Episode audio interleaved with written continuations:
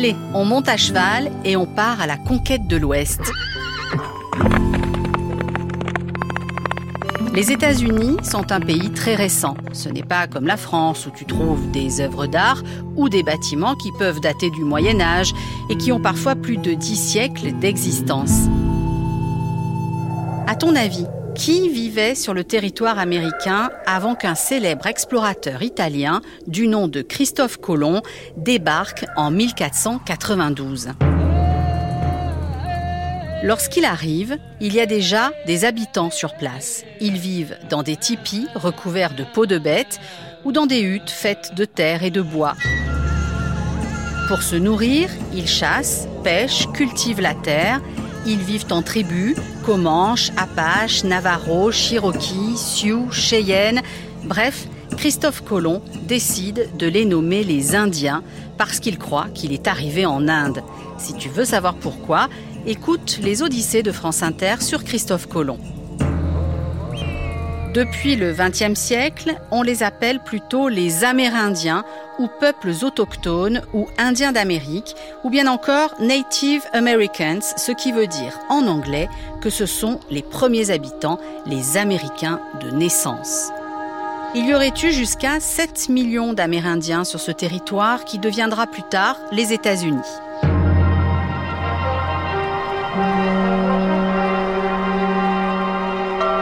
Allez, faisons un bond dans le temps de 300 ans. Bien après la découverte de Christophe Colomb, les Européens viennent habiter sur les terres amérindiennes. Ces Européens-là, ce sont les colons, car ils arrivent dans un autre pays que le leur et s'y installent. On dit qu'ils créent des colonies. Ça ne ressemble pas vraiment à la colonie, la colo, où tu es peut-être déjà allé en vacances. Là, ce sont des regroupements d'hommes, de femmes et d'enfants, des villages en quelque sorte. Les Anglais sont les premiers à arriver. Ils créent 13 colonies sur la côte Est. Tu as peut-être déjà entendu parler de la côte Est, où aujourd'hui, par exemple, il y a New York. Mais une fois la côte Est découverte, les colons se disent il faut continuer à explorer le territoire des Français s'installent dans le sud, du côté de la Louisiane. Pour d'autres colons, direction les terres fertiles de l'ouest. Les hommes sont à cheval, les familles voyagent dans leur carriole, c'est un peu l'ancêtre de la voiture. Ce sont les pionniers, pioneers en anglais. La route est longue, ils rencontrent souvent des Indiens et ça ne se passe pas toujours très bien c'est la conquête de l'Ouest, vers ce qui deviendra la Californie, l'Oregon, le Colorado et le Nouveau-Mexique. Les colons s'installent un peu partout, et notamment sur cette côte ouest où la terre est si fertile. Ils créent de grands villages, des plantations, montent même des entreprises.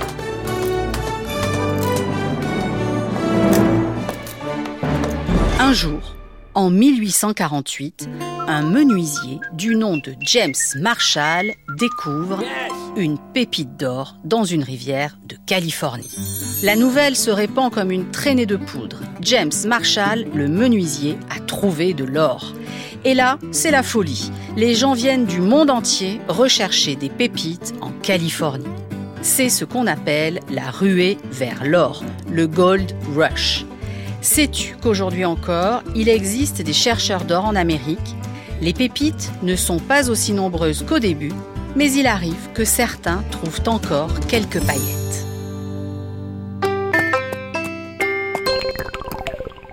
Bon, c'est bien gentil tout ça. Les cow-boys, gardiens de troupeaux en français, jouent du banjo et de l'harmonica autour d'un feu de camp. De grands troupeaux de bisons parcourent les immenses terres de l'Ouest sauvage. Les Américains appellent ça le Far West, l'Ouest lointain. Mais souviens-toi, je te l'ai dit, il y avait déjà des habitants sur ces territoires, les Indiens, que les colons vont chasser petit à petit. C'est le côté sombre de la conquête de l'Ouest. Ça t'arrive de jouer au cow-boy gentil et à l'Indien méchant Alors Woody, t'es prêt à partir chez les cow-boys? La réalité est beaucoup plus nuancée que ça. Pionniers et chercheurs d'or avancent vers l'Ouest et s'installent sur les terres indiennes Ils créent des lignes de chemin de fer à coups de dynamite, rasent des forêts entières à travers tout le pays et construisent de plus en plus de villes. Mais pour faire tout ça, ils ont besoin d'espace. Et donc, ils proposent parfois aux Indiens de conclure un marché, leur terre, contre des promesses d'argent, promesses pas toujours tenues.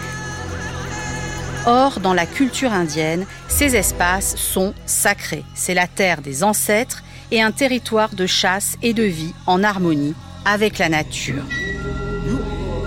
Alors ça finit souvent mal. Parfois, les Indiens gagnent, comme les Sioux, les Cheyennes et les Papa, emmenés par les chefs appelés Sitting Bull en anglais, ça veut dire taureau assis, et Crazy Horse, ça, ça veut dire cheval fou, qui résistent aux Américains et battent finalement l'armée du général Custer à Little Big Horn en 1876. Mais le plus souvent, les Indiens sont massacrés à coups de fusils et de canons alors qu'ils se battent avec leurs arcs et leurs flèches. D'autres meurent de maladies apportées d'Europe par les colons. En 1890, la conquête de l'Ouest se termine.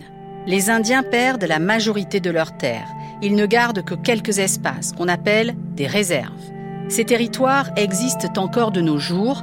Ils ont un statut spécial, leurs propres lois, leur police, des écoles, des bibliothèques. Il existe encore plus de 300 réserves disséminées partout sur le continent nord-américain.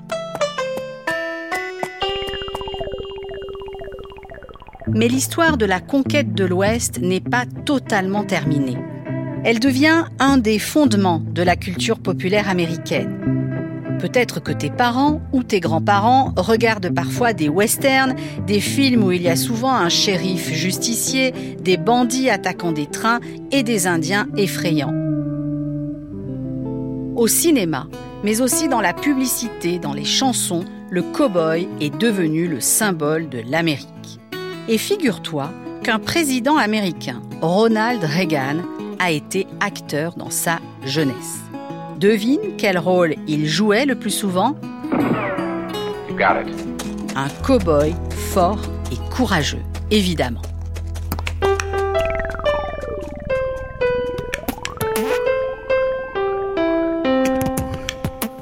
Attention, j'espère que tu as été très attentif.